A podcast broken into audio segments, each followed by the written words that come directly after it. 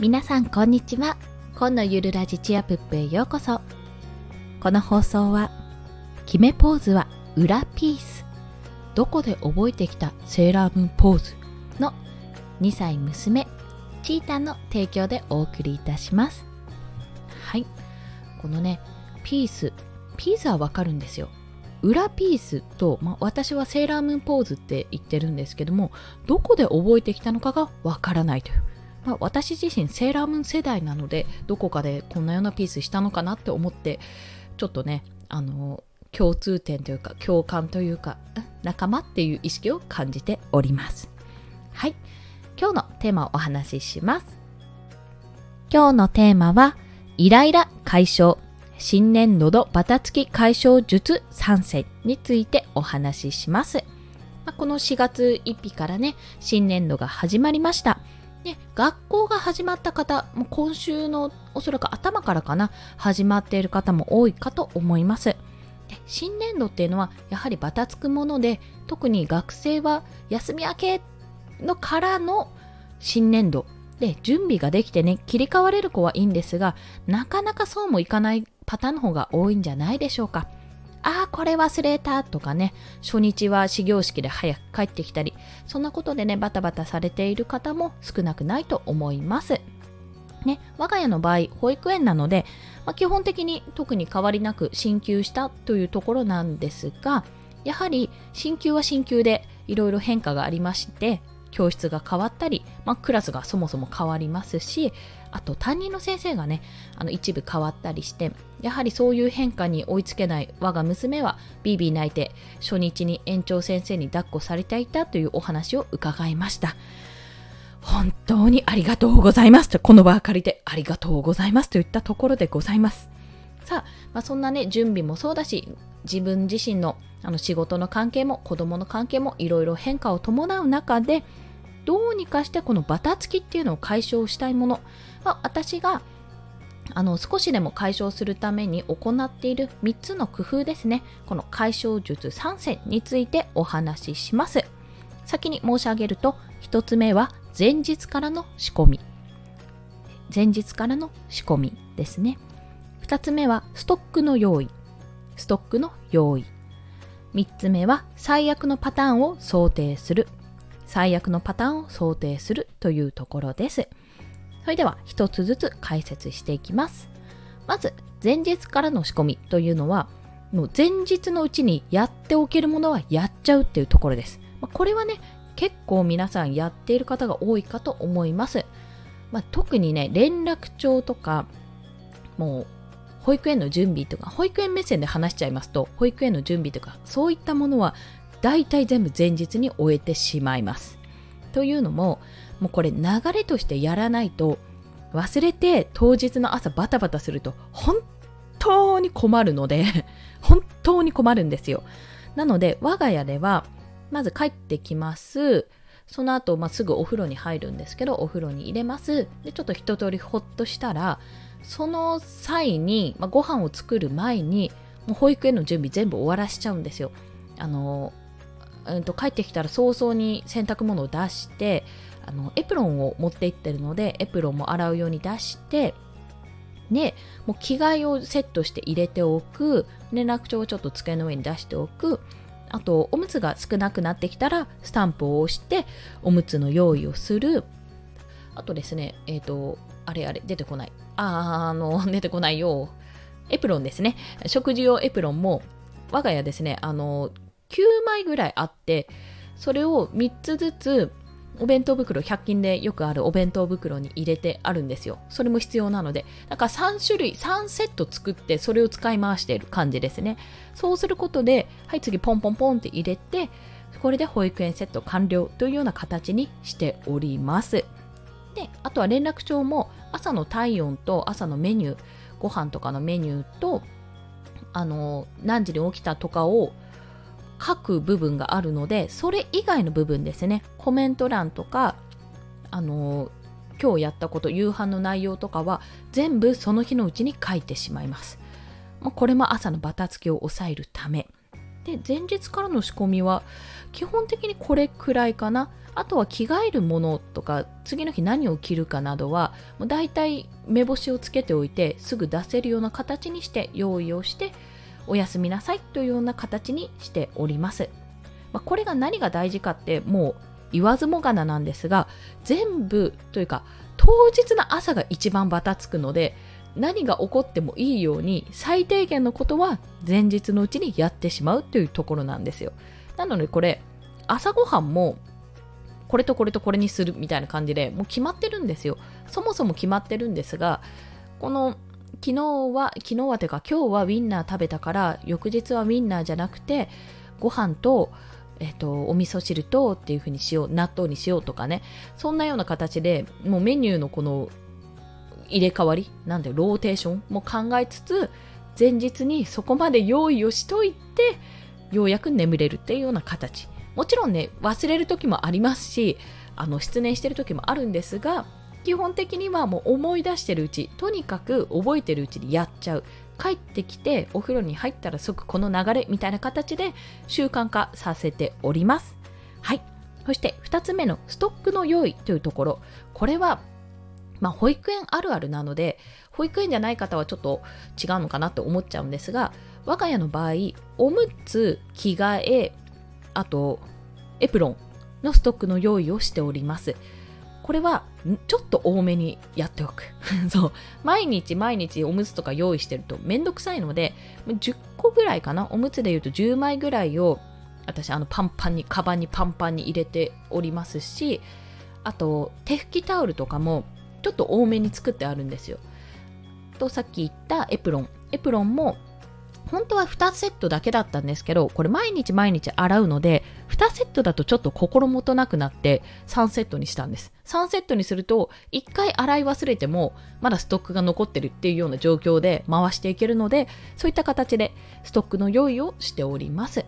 ちょっと多めに持っておくってことですね。必要なもの、消耗品とか必要なものはちょっと多めに持っておく。そうすることで、ああ、洗わなきゃ、ああ、これ乾かさなきゃっていう焦りから解放されます。はい。そして3つ目が最悪のパターンを想定するというところ。これは、まあ、優先順位を決める。どこまでだったら足切りしていいかを考えるっていうところです。というのは、本当になんかイレギュラーが起こりやすいんですよ、朝って。まあ、いわゆるいやいや、ご飯食べない、歯磨きしない、着替えない。そう、着替えないもありますからね。あの、一回行きたくないっていう大泣きする自転車に乗らないとか、いろんなパターンがあるんですよ。いろんなパターンが。で、もうこれは最悪のパターンを想定するっていうのは、最低限のラインを決めるっていうことです。これだけ最低限やっとけばいいって思って送り出せるように、送り出せるというか自分で送っていくんですけども、保育園に送り出せるようにする。なので、まあ、パターンとして私が考えているのは、最悪、あでもあんまり言うとね、お前何やってんだ、そんなんで出してるのかって思われるんですけど、最悪朝歯磨きできなくてもごめんなさいとか、最悪本人が脱ぎたがらないので上パジャマのまま行かせますとか、うん、もう実はしてます。結構してます、それ。結構ね、歯磨きとかもね、あの月曜日の歯磨き上手かなの時だと乗ってくれるんですが、それ以外の時乗らない時があるので、結構さささで終わらすパターンが多い。でどうしても、あの終わらない時があるんですよ。こういろいろやってやだやだってなってあーってなった時に薬を飲ませるか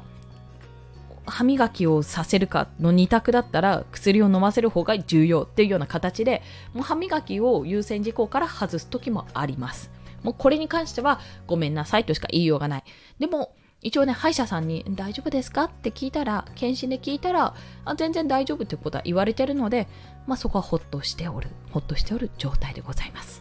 ただね、この最悪のパターンを想定するっていうのは、あの、諦めるってことなんですよ。何かを諦める。全部が全部完璧にしようとすると、本当にイライラするし、本当に自分にとって良くないので、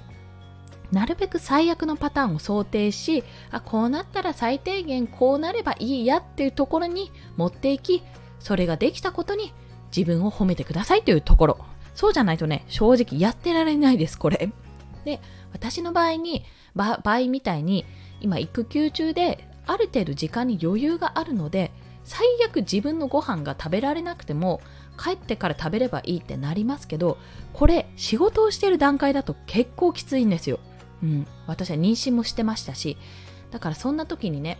あのこれもあまりおすすめしないというかそんなことできないって思われると思うし実際に私もそんなことできないと思っていたんですけどもやったこと何件か言うと何件かっていうか一つ言うとすいません子供が泣いてるので遅刻しますってやったことあります私は。すいません遅れますって。子供が嫌々なってもう手がつけられなくてどうしようもないのでで今終わったので今から行きますとかそういったことをね23回したことがあります実際に。私保育園勤務なんですよ。時間厳守に決まってるじゃないですかそんなの。でもね本当にこればっかりはもう皆さん保育園の先生だから分かってっていう気持ちでね本当にお願いしました。本当。でもそれぐらいの勢いじゃないとできないんですよ。うん。子供育てながらって大変なんですよ。大変なんです。それはねわかる。私が皆さんの職場にいたらえーね、来ないのどうしたの？ってなりつつも、いや、子供が泣いててって、手がつけられないんだってって言われたら、そりゃ大変だよねってなりますよ。大丈夫です。世の中は優しいです。だから、もう本当にどうしようもない、手つけられない時は、諦めも重要。あ、間に合わないな。しょうがないか。うん、じゃあ遅刻の連絡だけしとくか。ぐらいに構えてて全然大丈夫です。大丈夫なんです。そういうね余裕のなさっていうのが結構子供にあの移ったりして余計にダメになったりするんですよ。余計にイヤイヤしたりしちゃうので、まあ、いかにね我々が余裕を持って接することができるかっていうところに注目していろいろと諦めることも大事というところをお伝えしました。はい。ということで3つですね。今回イライラ解消新年度のバタつき解消術3選についてお話ししました。前日からの仕込みストックの用意最悪のパターンを想定するという3つでございました。もしあーなんかイライラしてんなもう最近ダメだなバタバタだなって思っている方一息ついてコーヒーもしくは自分の好きな飲み物を飲んでちょっと振り返って何か諦められるものはないかと見てみてください。はい。ということで今日の合わせて聞きたいところ。まあそんなねなかなか余裕もないかと思うんですけどもあのそんな中で読んでほしい本というか漫画ですね。ご紹介したい漫画があるのでそちらをお話しします。タイトルはメンタル強め美女白川さんというお話。漫画です。でこれ私はあの Kindle で読んだんですけどハーチューさんですね。ブロガーのハーチューさんが紹介していてボイシーで紹介してるのを見てあどんなのかなって思って読んでみたんですね。まああのざっとお話しするとすごく可愛いその白川さんっていうね働いてる方がいるんですよ。24歳ぐらいかな若い方がいてもう周囲から女の人からはぶりっ子なんて呼ばれてて男の人からはチヤホヤされてるってそんな白川さんなんですがそんな風に思ってても基本的になんかもうねすごいんですよ。この女の人特有の妬みとかあるじゃないですか。ぶりっ子って言われてって思ってもえやだこの人やだ嫌い嫌いとかじゃなくってそんな風にあの言ってる時にななんでこの人はこんな風に言うんだろうって考えてその心の奥底にある気持ちの方を想定するんですって考えてみるんですって。あこの人はもっとあの自分に自分を見てよってもっと自分を好かれたいって思ってるのかなとかこんな服着てもうまだ学生気分抜けないんじゃないのみたいなことを言うねおつぼねさんとかがいたらあこの人は学生時代可愛い服を着られなかったのかな？私だってもっと可愛い服着たいってそういう気持ちの表れなのかなっていうふうに変換する、まあ、それはちょっと一部分なんですけどもそういったシーンがありましてそういうメンタル的な部分ですごく自分を持っている、まあ、ブレないっていうところが魅力的なんですね。周囲からはあぶりっ子で可愛い子ぶってっていう風に見られがちなんですけどもじゃあなよなよしてるか媚び売ってるかって言ったらそんなことじゃなくてこういう声のしたら相手方はとてもいい気分になるだろうとか全てねつながってるんですよ。その誰かに好かれたいとかっていうよりは誰かの良いあの相手にとって良い気持ちになってほしいとか相手のためを思ってやっていることなんですね。相手目線を考えながらしている行動。あとはまあこれがあと白川さん自体が自分自身をしっかり持っているので基本的にブレないんですよ。だから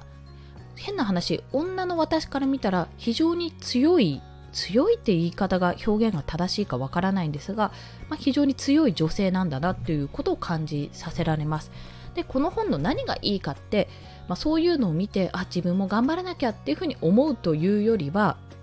読んでいてすごくワクワクするんですよ。それはあの水戸黄門さんみたいにねああ悪悪を成敗したわーっていう感じのお話というよりすごくなんか今まで自分が抱えていたコンプレックスとかこんな私がこんなこと思うなんてねみたいな自虐的なこととかそういったことを全部一周してくれるんですよ。えなんで？みたいな。こうじゃんって。白川さん流のね考えがあってそれで全部論破じゃないけど言ってくれるんですね。そう考えるとすごく心が楽になってあなんかいろいろやってみたいなっ楽しみたいなっていうふうに思うようになる。そんな一冊となっております、まあ、これを読んでほしい理由として、まあ、バタバタバタバタして大変な時期なんですけどもあのメイクだったり自分の好きなこといろいろあると思うんですよ。映画鑑賞でも読書でも私の場合漫画とかねゲームも好きだしそういったことをやりたいやりたいっていうことを一つずつ叶えていこうよ。大丈夫だよ。って面白いじゃんっていうようなこのポジティブな気持ちになれるね。そんな一冊となっております。はい。あとはね、私の中の暗い部分、ああ、すごいこのめめしい感じあるなっていう部分もね、なんか載ってて その載ってるところも出てるんですよ。すごい表現されていて、それに対して、なんか、そっちの側の気持ちも書かれていて、それも解消できるような本になっているので、ぜひ読んでいただければと思います。はい、長くなりましたが、今日の合わせて聞きたいは、メンタル強め美女白川さん、こちらリンクを貼っておきますので、もしよろしければご覧ください。あと、私、ノートで日常の記録も配信しておりますので、そちらの記録じゃない、リンクも貼らせていただきます。はい。それでは、今日もお聴きくださりありがとうございました。コンでした。では、また。